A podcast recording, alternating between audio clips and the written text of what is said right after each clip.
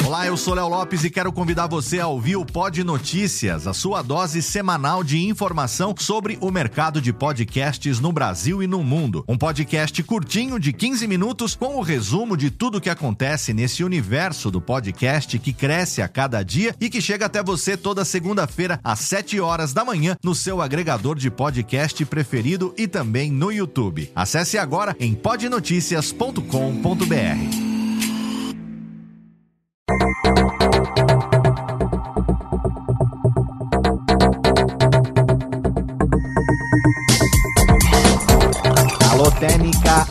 Técnica. Seja muito bem-vindo ao episódio número 8 do Alô Técnica. Hoje a gente continua a nossa série sobre os 7 P's do podcast, falando sobre o segundo P, que é o público.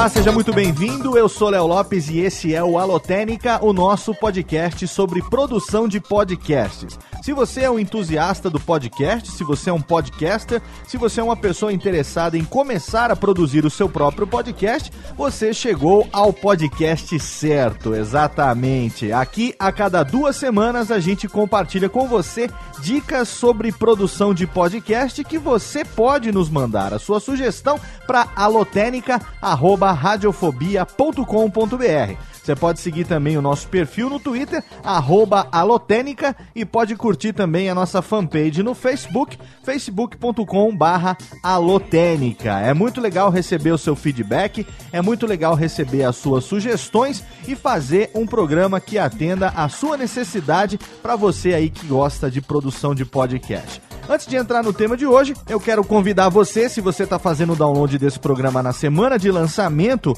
no próximo sábado, dia 29 de março, da 1 às 6 da tarde, vai acontecer em São Paulo a primeira edição da oficina Hands-On, editando o seu melhor podcast do mundo. Trata-se de uma oficina prática de edição, atendendo a várias solicitações de vários ouvintes, pessoas que acompanham o nosso trabalho relacionado à produção de podcast e pediram para que a gente bolasse uma oficina para compartilhar todas as dicas de edição de podcast. Então chegou o momento, você pode entrar lá no post, você pode clicar no link ou então acessar diretamente o site do nosso parceiro bivet.com.br e você vai se inscrever. Corre porque é no próximo sábado. Claro, caso você esteja fazendo o download desse programa na semana de lançamento. Essa oficina de edição de podcasts, ela tem 5 horas de duração. Na primeira parte, eu vou compartilhar com você todo o método que eu utilizo para editar tanto os podcasts do Radiofobia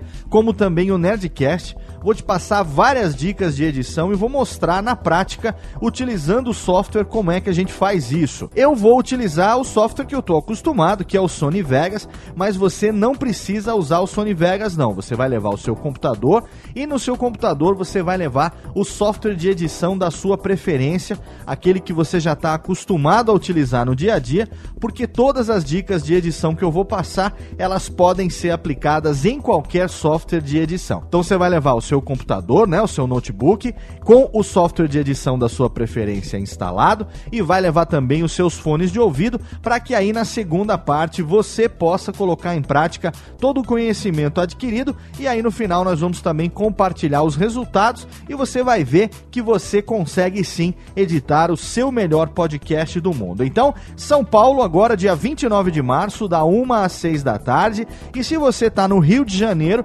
você já pode se inscrever também para a edição carioca da oficina, que vai acontecer no dia 31 de maio, também da 1 às 6 horas da tarde. O link também está lá no post, ou você pode acessar diretamente bivid.com.br. Essa é a nova oficina, a oficina inédita, a oficina prática de edição 2014.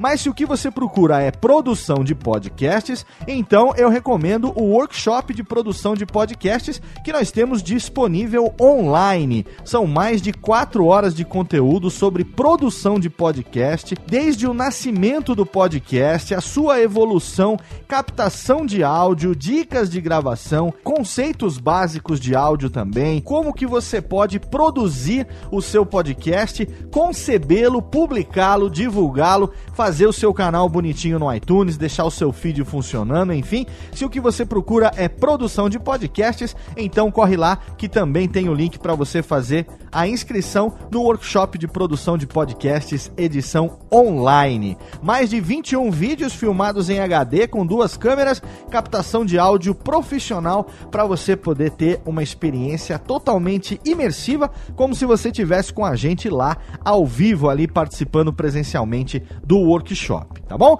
E o último jabazinho é o nosso livro, Reflexões sobre o podcast, pela Marzupial Editora. Você já encontra nas melhores bancas em todo o país e também na sua edição digital via e-book. Você pode fazer também o download, pode ler no seu Kindle, no seu dispositivo preferido, enfim. O link também tá lá no post. Eu e mais nove amigos somos coautores desse, que é o primeiro livro inteiramente voltado para podcast no Brasil. Reflexões sobre o podcast da Marzupial Editora. O link tá lá para você também. Compra logo, garanta o seu. Então, Técnica, vai lá, roda a vinhetinha porque tá na hora de entrar no tema de hoje.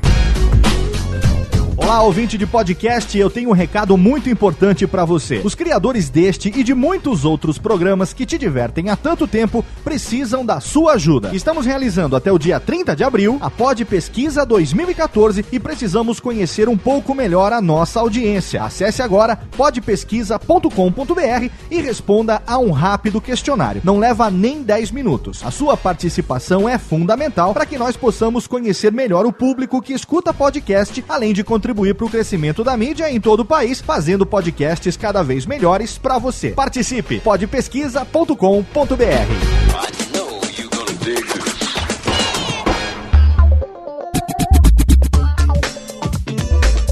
tema de hoje nós continuamos a nossa série sobre os 7 P's do podcast. No programa passado nós falamos sobre o primeiro P, que é a produção, e hoje nós vamos falar sobre o segundo P, que é o público. Você não pode fazer o seu podcast sem levar em conta quem é que você quer atingir, quem serão as pessoas que vão ouvir o seu programa. E como a gente sempre faz o nosso podcast baseado nas sugestões e nos feedbacks mandados por você, eu tenho aqui um e-mail que tem tudo a ver com o tema de hoje eu recebi do Rodrigo Tonin, ele tem 30 anos, é programador COBOL e mora em Piracicaba, São Paulo. Bom dia, boa tarde, boa noite, Léo. Comecei a ouvir o Radiofobia através do Nerdcast. Gostei muito pelo profissionalismo empregado em seus podcasts. A minha dúvida barra sugestão para um episódio do Alotênica é simples. Eu gostaria de saber qual a melhor forma de se comunicar e se isso tem tanta importância assim. Exemplo, eu preciso pronunciar o português corretamente ou usar gírias ou falar como doido? Será que você teria alguma dica nesse sentido? Eu ouvi poucas entrevistas com dubladores e nenhum deles falou sobre essa importância. Sobre podcasts, eu também não ouvi alguém falar sobre isso, sobre a forma de se comunicar. Eu sou uma pessoa mais séria e se fosse gravar podcasts, eu estou pensando nisso, eu me comunicaria de forma mais séria. Sei que é interessante não falar muito rápido para não atropelar as palavras, manter um mesmo volume de voz e demais dicas que eu gostaria de ouvir de você. Grande abraço, obrigado, Rodrigo Tonim, Piracicaba, São Paulo. Então, com base nesse e-mail do Rodrigo, a gente começa o nosso programa de hoje, que é sobre público. É o segundo dos sete P's do podcast. O segundo P é o público, exatamente porque, uma vez produzindo o seu programa, você não pode deixar de levar em consideração quem é que você pretende atingir é, para fazer o seu programa, né? Você quer quem é que você quer que ouça o seu programa? Vamos tomar como exemplo o Nerdcast, que é um programa que todo mundo conhece, é um programa que eu edito, faz parte do meu dia a dia. O Nerdcast, ele é claramente um programa voltado para nerds. Então isso fica muito claro toda vez que o Alexandre, o jovem nerd, começa o programa dizendo lambda, lambda, lambda, nerds. Né? Aqui é Alexandre Ottoni, o jovem nerd. Então quer dizer que o público principal do Nerdcast, o público para quem o Nerdcast é feito, são os nerds de todas as gerações, masculino, feminino, nerd que se considera geek, seja lá o que for. Enfim, o programa é feito por nerds, mas não necessariamente o assunto abordado ele precisa ser é, o que a gente considera um assunto nerd, como seria computação, como seriam games. Isso são estereótipos que vocês percebem no Nerdcast que eles tentam fugir ao máximo né? Você fala sobre literatura em geral, recentemente teve o um programa sobre Stephen King, você fala sobre as viagens que eles fazem no Nerd Tour, você fala sobre comida, sobre médicos, sobre profissões, é, às vezes entrevista uma celebridade, uma pessoa mais conhecida, mas o que que isso tem a ver com nerds então, já que o programa é o Nerdcast? Tem a ver que no conceito de nerd utilizado pelos caras, e que eu também acho que é mais interessante, o nerd é aquela pessoa que é um pouco mais interessada nas coisas do que a média das pessoas é aquela pessoa que, é, uma vez que ela se interessa por um determinado autor, digamos assim, ele vai procurar conhecer a fundo esse autor. Ele vai procurar ler tudo que esse autor publicou, ou pelo menos os livros mais interessantes. É uma pessoa que consegue desenvolver uma conversa legal sobre os assuntos que ela estudou, que ela entende, ou pelo menos que ela admira, né? Então, é, o nerd não necessariamente é aquele estereótipo é, do cara que, sei lá, necessariamente ele é gordo, antissocial, é, usa óculos, passa o dia inteiro atrás do computador e não come ninguém, seja lá o que for. Isso é uma grande mentira, né? Você tem aí, por exemplo, exemplos é, como o próprio Jovem Nerd, como Eduardo Spor e Afonso Solano, por exemplo, que são autores, são escritores, é, são bombados até, são fortes, fazem academia, fazem malhação. Então, os caras pô, você encontra com o cara, você tem aquele estereótipo do nerd do, do, do, da vingança dos nerds dos anos 80, você vai quebrar a cara, porque os caras são nerds sim, mas eles não precisam seguir esse estereótipo. Então, o Nerdcast é um programa que leva isso em consideração para ele continuar fazendo o sucesso que faz até hoje. Se você for levar em conta, respondendo também a pergunta do Rodrigo, a linguagem que eles utilizam e a maneira de se comunicar que eles utilizam, você vai perceber que é como se fosse um papo entre amigos né? Eu faço a edição do programa, recebo material bruto toda semana em casa e realmente o que você ouve é aquilo que eles fazem. É, eles, na verdade, no próprio dia a dia, né? É, é a maneira como a, a, gente conversa, é a maneira como a gente se comunica. Então, é uma conversa, digamos, fechada, que você não quebra a chamada quarta parede, você não, não, não fala, por exemplo, isso que eu estou falando agora para você. Esse programa que eu estou fazendo aqui, o Alotênica, ele é um programa em, em primeira pessoa, na verdade, onde eu falo com você na segunda pessoa. Né? Eu sei que tem outras pessoas escutando, mas provavelmente não tem mais ninguém ouvindo agora, aí ao mesmo tempo que você.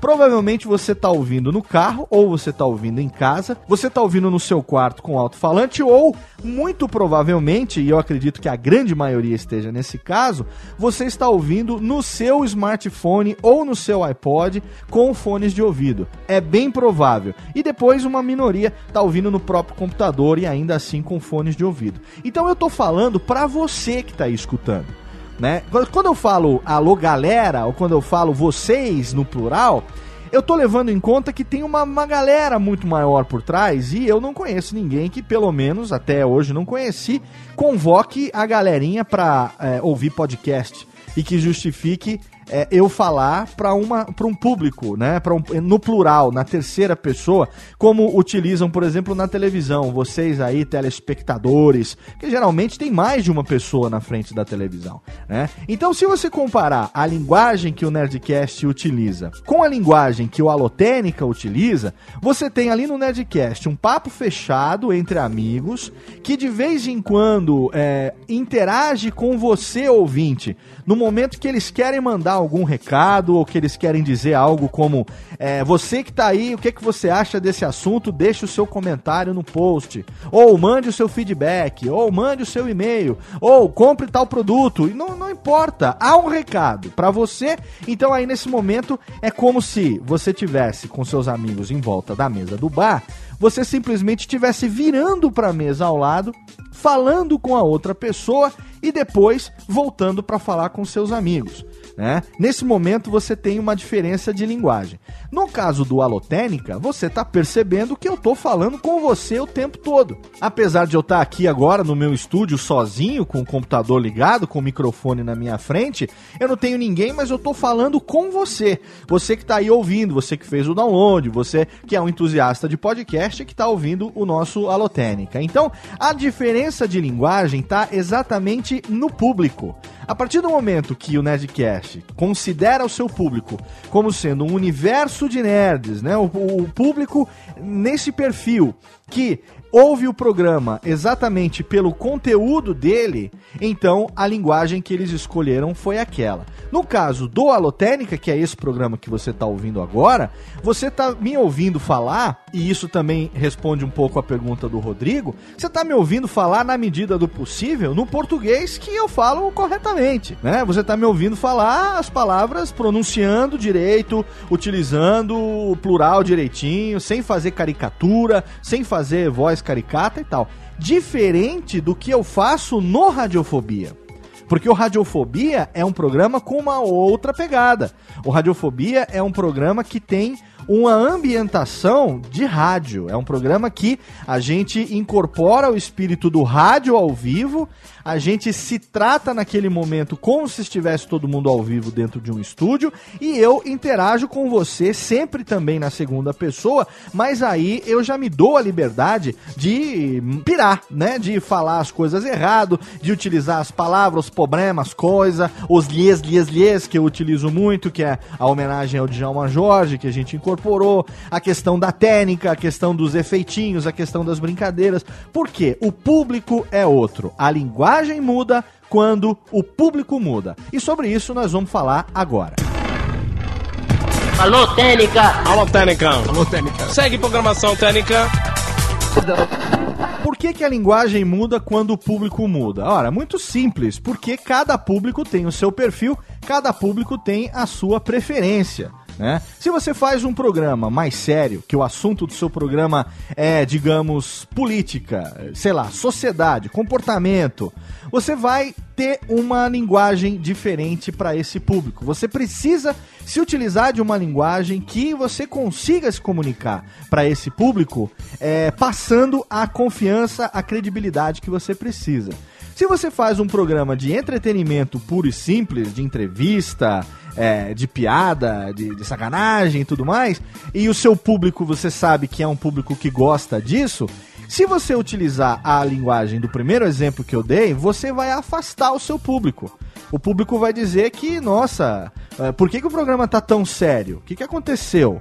Cadê as brincadeiras? Isso acontece comigo sempre no Radiofobia, quando a gente, por acaso, acaba caindo para um assunto mais sério. Radiofobia é um fenômeno a, a, ser estudado ainda, porque é um programa grande, é um programa que tem em média duas horas de duração, é um programa quinzenal, que se eu faço um programa mais curto ou se a linguagem é um pouco mais séria do que o normal, geralmente os ouvintes reclamam. Geralmente eu recebo e-mails, eu recebo interações nas redes sociais, querendo saber o que foi que aconteceu, por que, que essa radiofobia ficou tão sério assim. Né? Mesmo quando a gente faz uma brincadeira ou outra, uma sacanagem ou outra, dependendo do tom da brincadeira que a gente faz, dá a impressão que a coisa foi séria. E o pessoal fica assustado, se dói. Ah, por que, que isso aconteceu? Não, nossa, não, não faça isso, tal, né? Eu gosto do programa mais descontraído, mais solto, aquela brincadeira sem compromisso. Então você percebe que você precisa ter consciência de quem é o público, quais são as pessoas que ouvem o seu podcast. Você tem duas maneiras de alinhar o seu programa ao seu público. Ou você primeiro define o público que você quer atingir. E aí você pensa no que essas pessoas gostariam de ouvir. Com base nisso, você faz o seu programa, você produz o seu programa, ou você produz o programa da maneira como você gostaria de fazer e aí você corre atrás para saber qual o público que você está atingindo, né? É, o Radiofobia não serve de exemplo nesse sentido, porque eu tenho lá ouvintes que vão de 12, 13, 14 anos até 45, 50, 60 anos. Só nossa, mas é difícil trabalhar, por exemplo, comercialmente um programa assim. É realmente complicado.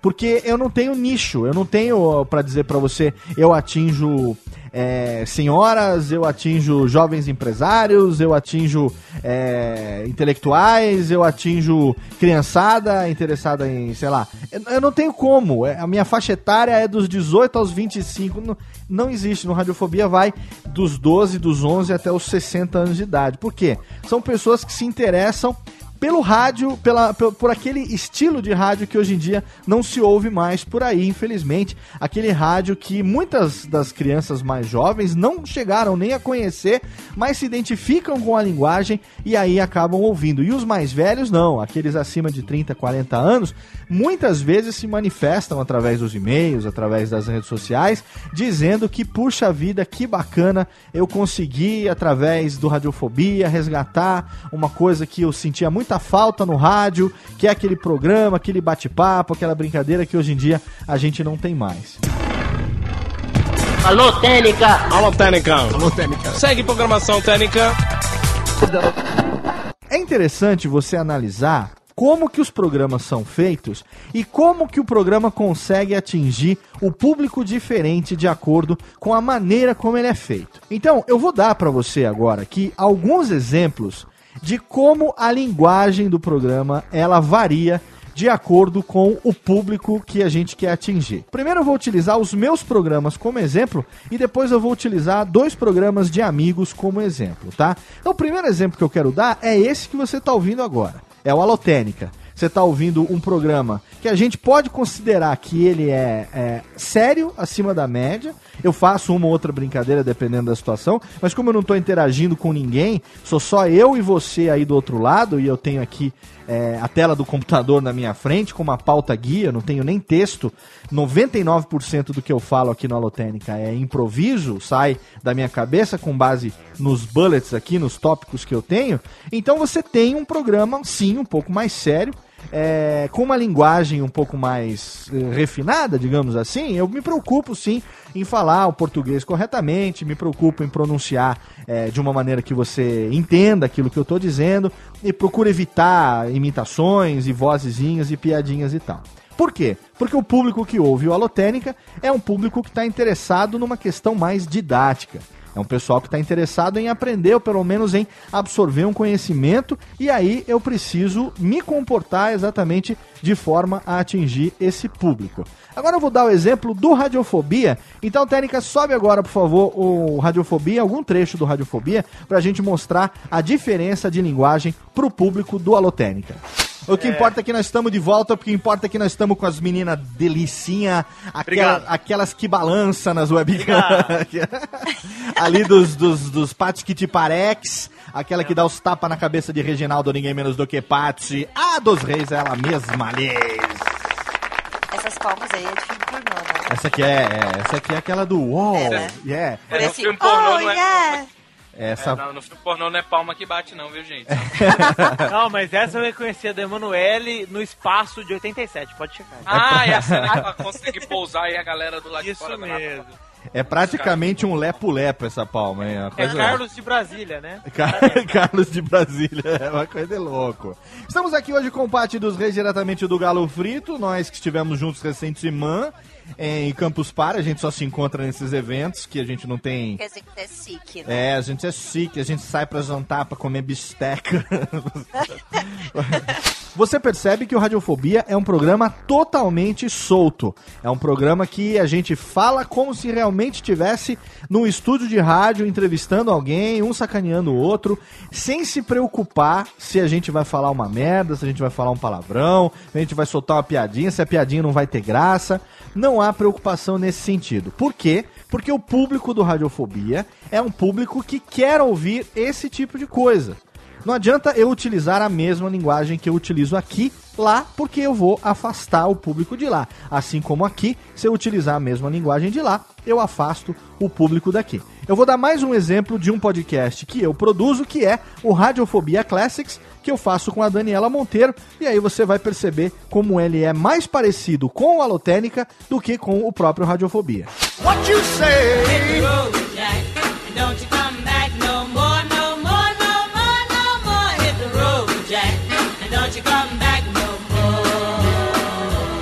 Oh, oh, oh, Saudações ouvinte do Radiofobia, eu sou Léo Lopes e é com muito orgulho que trago para você a edição de fevereiro de 2014 do nosso podcast musical, o Radiofobia Classics. Olá, eu sou Daniela Monteiro e tô feliz de estar aqui na segunda edição do ano de 2014 do Radiofobia Classics. Um ano que promete ser recheado de muitos talentos da música internacional, claro que da música brasileira também. Pode ter certeza que eu e Daniela Monteiro estamos preparando 12 programas no capricho para você, né, Dani? Isso mesmo. E pro programa de hoje nós escolhemos um dos maiores artistas da história da música mundial. Ele que foi nascido na Geórgia, nos Estados Unidos, em 1930. Estamos falando de ninguém menos do que Ray Charles, um músico lendário, pioneiro da soul music da década de 1950. Aí você percebeu que o Radiofobia Classics, ele tem uma pegada mais séria, uma pegada mais adulta, porque ali sou eu e a Daniela interagindo, falando sobre as biografias e tocando os sucessos dos grandes artistas da música internacional. Então o público que ouve o Radiofobia Classics, ele quer uma coisa mas, né, já, pelo menos a gente na tentativa e erro, através dos primeiros programas, a gente descobriu que o nosso público ele gosta é, daquela pegada, que é uma pegada um pouco mais de. Eu não vou dar o exemplo de cultura FM, porque não sei onde é que você tá, talvez você não conheça, é, mas é uma coisa mais didática, realmente, é uma coisa mais. Ah, como é que eu vou explicar, hein? É um rádio, rádio adulto, né? Se você tá em São Paulo, é uma coisa mais tipo é, antena 1, assim, sabe? É, é, não é, o Radiofobia é uma coisa mais é, pânico na, na Jovem Pan, uma coisa mais louca, maluca de entrevista e tal. É, então, o, o Radiofobia Classics não, ele já tem uma pegada um pouco mais de antena 1, já uma coisa assim, um pouco mais é, classuda, um pouco mais bacana, voltada pra música, né? Então aqui você teve três exemplos de podcasts que são produzidos por mim, em cada um deles eu utilizo uma linguagem diferente, porque eu procuro respeitar o público que gosta de cada um desses programas. É, Rodrigo, você aí que fez a pergunta, você já deve estar percebendo que é, não existe a melhor forma de se comunicar. Né? Não existe uma forma perfeita ou uma forma ideal.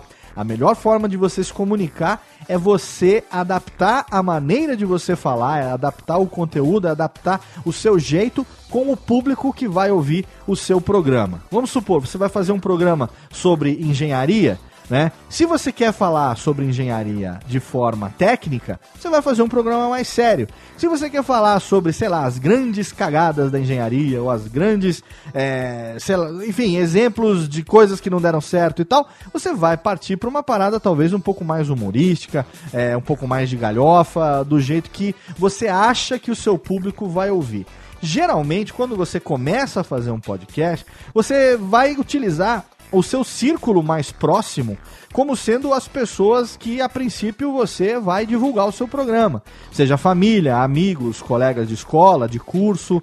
Então você é natural que essas sejam as primeiras pessoas a te dar um feedback até que você comece a, a enfim, a fazer o seu programa ficar mais conhecido na internet, comece a atrair um público maior e aí você começa a diversificar o seu público. Então, geralmente você faz para aquele seu círculo de amizade e aí o negócio começa a expandir. São duas fases, né? Você faz voltado para um público e aí depois você vai perceber, e você seria bom que corresse atrás disso para perceber se o seu público vai se manter como foi no início ou se o seu público vai mudar à medida que o programa muda também. Alô, Técnica! Alô, Técnica! Alô, Técnica! Segue programação Técnica! Vamos agora dar mais dois exemplos, e para esses exemplos eu vou utilizar dois podcasts de amigos meus. É, inclusive, um deles estará nos dois exemplos que eu vou dar para você ver como é possível para a mesma pessoa se adaptar ao ambiente onde ele está e falar de uma maneira diferente, respeitando o público da atração que ele está gravando. O primeiro programa que eu vou mostrar para você é o Café Brasil do meu querido amigo Luciano Pires é, que é um programa que dispensa apresentações, que é o programa, inclusive, cuja linguagem serviu de referência para que eu fizesse o Alotênica, para que eu falasse a, a, diretamente para o meu ouvinte é, de uma maneira um pouco mais séria, um pouco mais comprometida. Então, Técnica, aumenta aí um trechinho do Café Brasil com Luciano Pires. Música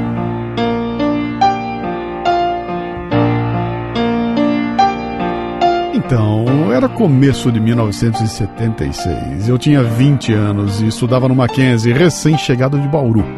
Numa daquelas festinhas que a molecada da faculdade fazia, um dos amigos mais descolados chamou todo mundo na sala, pegou um LP importado novíssimo e disse: Fiquem quietos e ouçam isso aqui. O barulhinho da agulha no acetato podia ser ouvido por todos, criando uma expectativa. Então entrou uma coisa diferente de tudo que eu já tinha ouvido. Um coro, a capela, cantando uma coisa assim: Is this the real life? Is this just fantasy?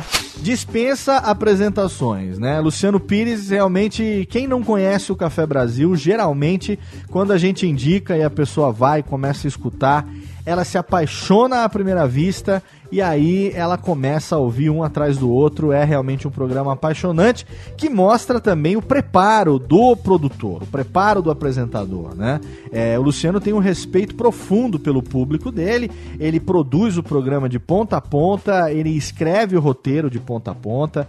Todo o roteiro dele, inclusive, está disponível lá no site. Você pode clicar lá no link também que você vai acessar o portal Café Brasil, podcast Café Brasil, e lá você tem o texto que ele leu, que ele utilizou, que ele produziu para aquele programa. Tem, inclusive, como você assinar lá os textos semanais que o Luciano publica. Eu recomendo fortemente que você ouça não só o Café Brasil, como também você acompanhe o Luciano, seja nos textos, seja nos vídeos que ele publica. E o segundo exemplo que eu vou dar aqui agora de podcast de amigo, para mostrar a diferença de linguagem, é um descontrole podcast do meu amigo Jomeira e seus Blue Caps, que é um programa totalmente contrário ao Café Brasil no que se refere à questão de linguagem. Né? A linguagem do Café Brasil é totalmente diferente, é diametralmente oposta à linguagem do descontrole. E aí, pelo comecinho do programa, você já percebe. E nesse trecho que eu vou passar aqui para você agora,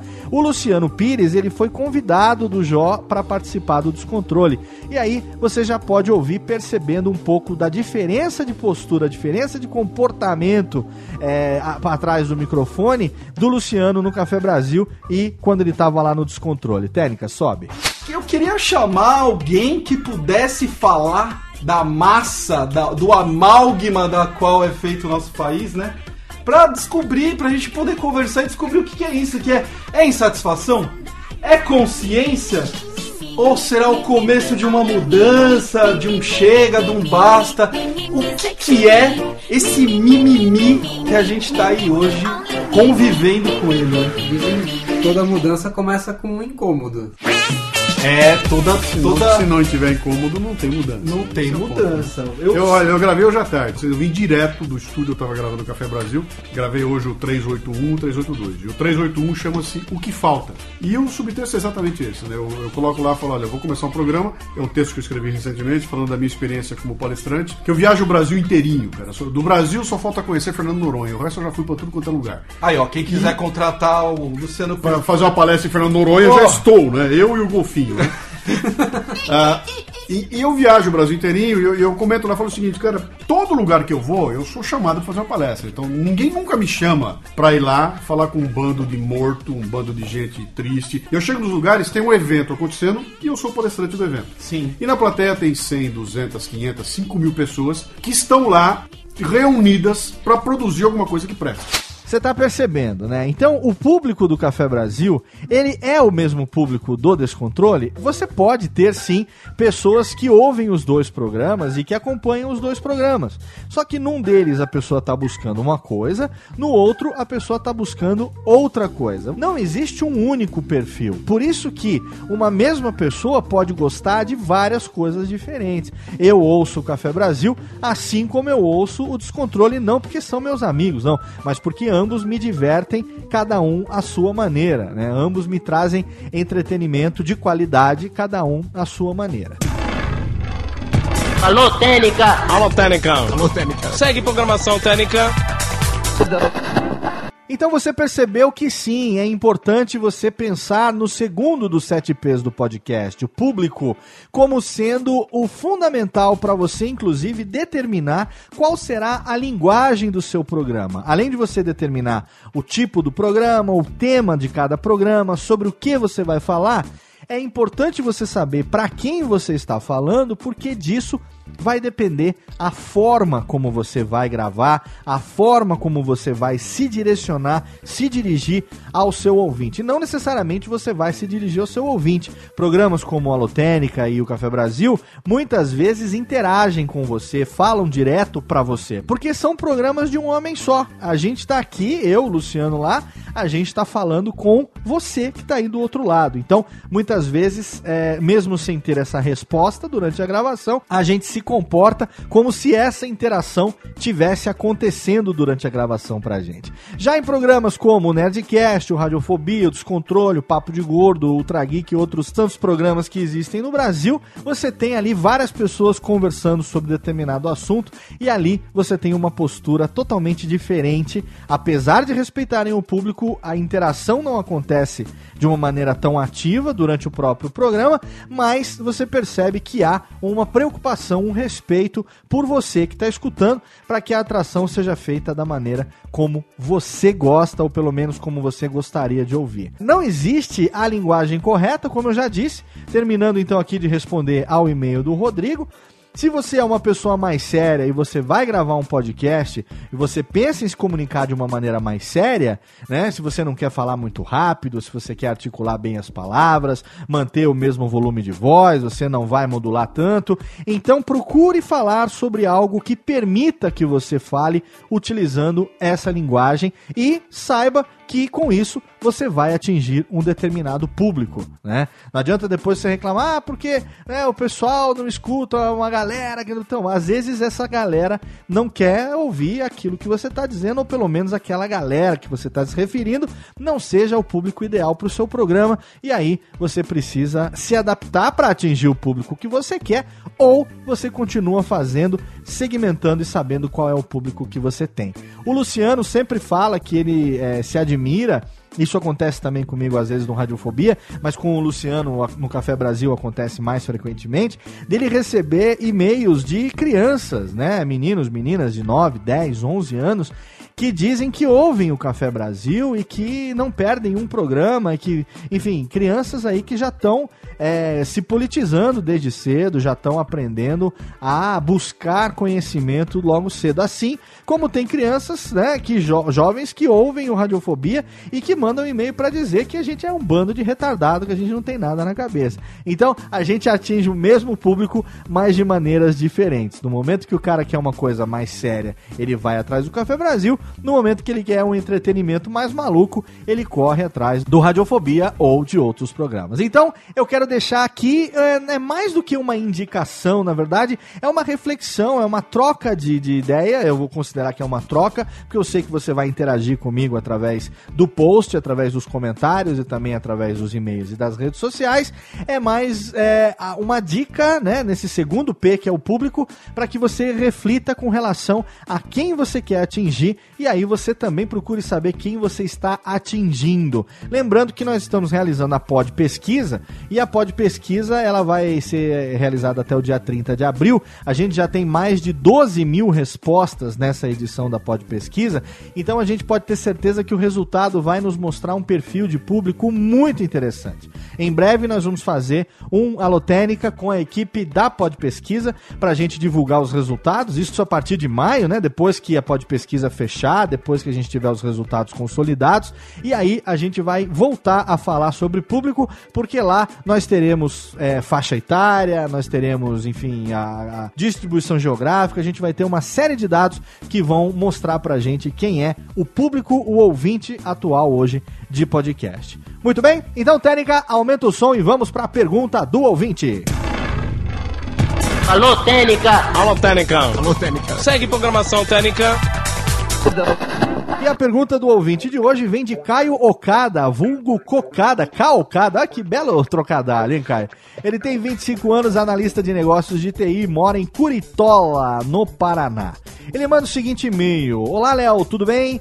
Primeiramente, parabéns pela iniciativa do Holotênica e do curso online, que inclusive também já adquiri, valeu! Eles com certeza ajudam e esclarecem muitas das dúvidas de quem está explorando ou começando no meio dos podcasts. Dito isso, vamos à história barra dúvida.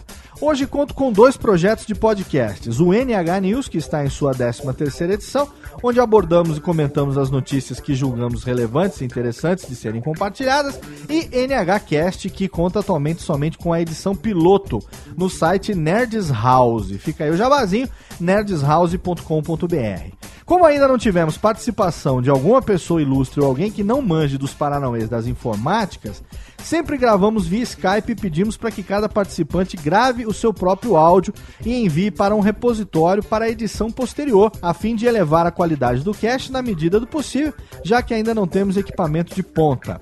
Porém, temos o interesse de adquirir um mixer em breve para que possamos, por exemplo, realizar em alguns casts a gravação presencial, influenciados pelo Alotênica número 3. Apesar de não termos nenhuma experiência com mixer, queremos melhorar constantemente a qualidade dos nossos casts. Foi dito no Alotênica número 4 sobre os tipos de microfones, os direcionais e os multidirecionais, ou omnidirecionais, né? E juntando uma coisa com a outra, me surgiram algumas dúvidas em relação à gravação com mais de um participante em um mesmo ambiente com mixer mais microfones apropriados. Primeiro, acredito que os microfones mais apropriados para esse tipo de evento seriam os direcionais, correto? Segundo, apesar de saber que podemos gravar o papo dos participantes todo mixado em apenas uma faixa, existe alguma coisa que possamos fazer, configuração no mixer, disposição dos participantes, para que no caso de gravarmos os áudios em faixas separadas não haja retorno das vozes dos demais participantes, além da voz do portador de cada microfone? Fico no aguardo e mais uma vez parabéns pelos programas. Obrigado, meu querido Cocada, lá de Curitola. Então vamos lá. É, a primeira pergunta, né? Os microfones mais apropriados para esse tipo de configuração, sim, seriam os direcionais. Microfones como esse que eu estou utilizando agora, que é um Shure SM7B, que são microfones voltados para radiodifusão. Então você pode ter várias pessoas no mesmo é, ambiente, né, no mesmo estúdio, e o microfone ele vai captar o som de quem está falando e dificilmente ele vai captar qualquer outro som que tem é, em volta. Essa é vantagem dos microfones direcionais, né? São microfones que captam a sua voz e tentam diminuir ao máximo o som exterior, os ruídos que possam estar tá acontecendo. No momento aqui, por exemplo, que eu estou gravando para você, eu tenho a janela semi-aberta, eu tenho o ventilador ligado para baixo, eu tenho crianças na sala jogando videogame, eu tenho na cozinha a mulher mexendo com panela e eu tenho o filho aqui pertinho de mim na área de serviço brincando e você não está ouvindo nada disso. Técnica, tira som, tira tudo, deixa só o silêncio, só o ambiente meu. Tá aí. Você não ouviu nada, mas o ventilador tá na minha cabeça, tem ruído aqui fora, enfim, né? Por que, que você não ouviu nada? Porque esse microfone que eu tô utilizando, ele é um microfone direcional agressivo. Se eu me afastar é, um palmo do microfone, você já vai notar que ele quase não capta a minha voz. Eu vou fazer isso agora, ó. Eu tô a um palmo do microfone. A um palmo do microfone. E você provavelmente está ouvindo a minha voz muito mais baixa do que agora que eu vou voltar a um palmo. Agora eu tô com a boca encostada na espuma do microfone. Inclusive, esse microfone aqui, ele é fantástico porque ele é um microfone para vocal, microfone para locução, e a gente pode falar, locutor de rádio gosta de sentir é, essa sensação da espuma do microfone na, na, nos lábios, assim e tal. É, gosta de falar próximo. E o problema disso é que geralmente o microfone pufa né? Ele fala, você fala o P, ele estoura. Olha como não estoura. Eu posso falar P, P, B, B, pá, pá, pá, e você vai ver que ele não estoura. Se eu aumentar o grave aqui, vai estourar, ó. Ó, P, P, P. Ainda assim vai estourar pouco. Eu tô no talo do grave aqui, ó. P, P, P. Tá vendo? Agora você deve ter ouvido meu filho gritar lá no fundo. Eu dei o talo de grave aqui no mixer e ainda assim ele estoura pouco, porque o microfone é feito para não estourar. Ele é feito para que o locutor, no caso, ele fique falando com a boca encostada na espuma, como eu tô aqui agora, e você não perceba o barulho da espuma. Eu vou, eu vou, eu vou roçar com o dedo na espuma para você ver, ó. Ó, isso porque eu tô fazendo o barulho com o dedo, forçando para fazer o barulho. Mas se eu só encostar, você ouviu só um barulhinho Tá vendo? Diferente de outros microfones que vão realçar esse barulho. Qualquer é, espuma, você vai encostar, você vai falar um P, um B estourado, ele vai realmente aparecer. Quando eu gravo Radiofobia com o Kessa, quando ele vem aqui em casa, ele grava aqui do meu lado, senta na cadeira aqui do lado, com outro microfone. É, e você não percebe um vazando no outro porque a gente grava tudo mixado ao vivo, né? É, numa faixa só. Então, por mais que haja o vazamento de um microfone para o outro, não há esse problema. Então, vamos lá. A primeira pergunta é exatamente essa. Sim, os microfones apropriados para esse tipo de configuração são os direcionais. Respondendo a segunda pergunta, é, você pode sim gravar todo mundo mixado numa faixa só, que é o ideal, é o que eu recomendo. É, mas se você quiser no mixer configurar para gravar os áudios em faixas separadas e você não quiser que haja o retorno, aí você vai criar um problema para você mesmo, porque o fato de estar tá gravando todo mundo no mesmo ambiente faz com que não só a voz de um vaze na voz do outro, né, como eventuais ruídos que podem aparecer. É, o que acontece é que isso que a gente faz, né, gravar podcast, é uma coisa que a gente se adapta àquilo que a gente tem à nossa disposição. Mas se você analisar, por exemplo, rádio, rádio é uma coisa feita ao vivo. Então pode estar todo mundo no mesmo ambiente, que essa questão do microfone não vai influenciar tanto. O extremo do rádio é a gravação em estúdio. E quando você grava em estúdio, geralmente você grava todo mundo separado. Você pode até gravar a banda junto, pode até gravar instrumentos junto e tal, mas geralmente se você quer manter a qualidade das gravações, você grava todas as faixas em momentos separados e depois você mixa tudo. O que é impossível para um bate-papo, para uma conversa, né? O que que a gente tem de mais próximo com o podcast? Na mídia que a gente pode dar de exemplo? Os programas de rádio. E os programas de rádio são feitos ao vivo. Né? Então você é, poderia fazer alguma coisa para tentar amenizar esse tipo de vazamento, vamos dizer assim, de invasão da voz de um microfone no outro, mexendo com a configuração é, que você vai trabalhar. Isso seria possível de que forma? Todos utilizando microfones direcionais e você fazendo com que as pessoas estivessem em direções opostas, ou seja, você estivesse olhando para a pessoa. Então vamos por atrás de uma mesa, duas pessoas, do outro lado, duas pessoas inclinadas mais ou menos aqui na, na diagonal, como se você, sabe, tipo fatia de pizza? Imagina que você tem quatro participantes. Você pega uma pizza, corta ela em quatro.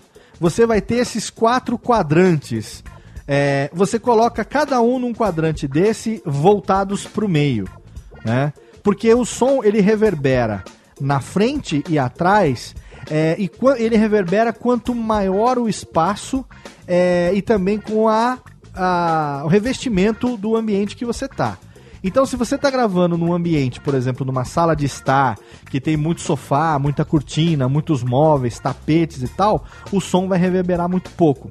Se você está gravando num espaço que tem quase nenhuma mobília, que tem é, azulejo ao invés de, de parede de, de, de alvenaria, é, isso vai reverberar muito mais. Então, você pode tentar fazer o quê? Colocar os quatro nessa, nesses quatro quadrantes, é, e aí você tentar se afastar ao máximo um do outro o quanto o cabo permitir, para que você possa cada um gravar e você tentar fazer com que isoladamente esses áudios é, não, não haja essa invasão, para o editor depois se ferrar a hora que ele tiver que juntar isso tudo. De qualquer maneira, eu sempre recomendo que você, cara, faz tudo mixado de uma vez só, cara, sabe?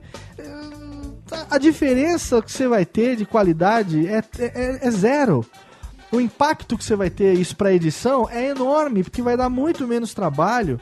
É, e basta que você consiga alinhar com os seus amigos, com os participantes, alinhar como é que o papo vai acontecer. A disciplina para o papo acontecer. E aí, isso vai te evitar muitos problemas. De qualquer maneira, é, existem outras formas, mas aí é mais complicado você, enfim, colocar é, coisas no meio para tentar separar cada um como se estivesse num mini ambiente mas isso é um trabalheira tão grande, cara, que compensa muito mais você fazer tudo mixado do que em, em canais separados. Cara, olha o Radiofobia. 134 programas aí, vai para 135 programas. E, velho, a gente nunca fez de uma maneira que não fosse todo mundo ao vivo, tudo mixado numa faixa só. Eu gravo tudo, porra, depois do trabalho que eu tenho. E faço sim cortes de vez em quando. Tem coisas, tem trechos inteiros que eu preciso cortar. E você acaba nem percebendo por quê. Porque na hora da edição você faz a brincadeirinha, na hora da edição, isso que eu vou ensinar, inclusive na oficina de edição, você faz o corte, você faz a emenda e ninguém percebe o que aconteceu. Tá bom? Espero com isso ter respondido a sua pergunta. Sucesso aí para você também no seu podcast. Alô, Técnica! Alô, Técnica! Alô, Técnica! Segue programação Técnica.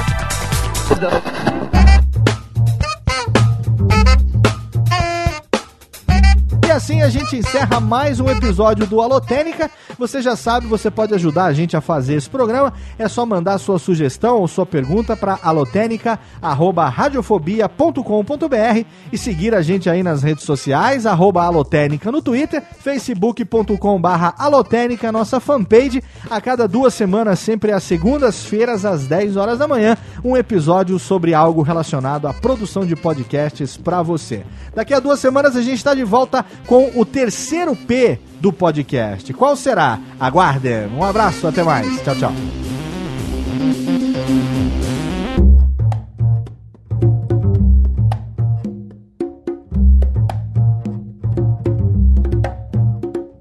Este podcast foi produzido por Radiofobia, podcast e multimídia. Oi, eu sou o Antônio Viviani e quero convidar você a ouvir o nosso podcast Voz Off. Desde julho de 2017, eu e meu amigo Nicola Lauleta temos o prazer de conversar com as grandes vozes do rádio, da TV e da publicidade do Brasil e trazer suas histórias até você. Se você, como nós, é apaixonado por locução, acesse vozoff.com.br e acompanhe nossos episódios aqui na Radiofobia Podcast Network.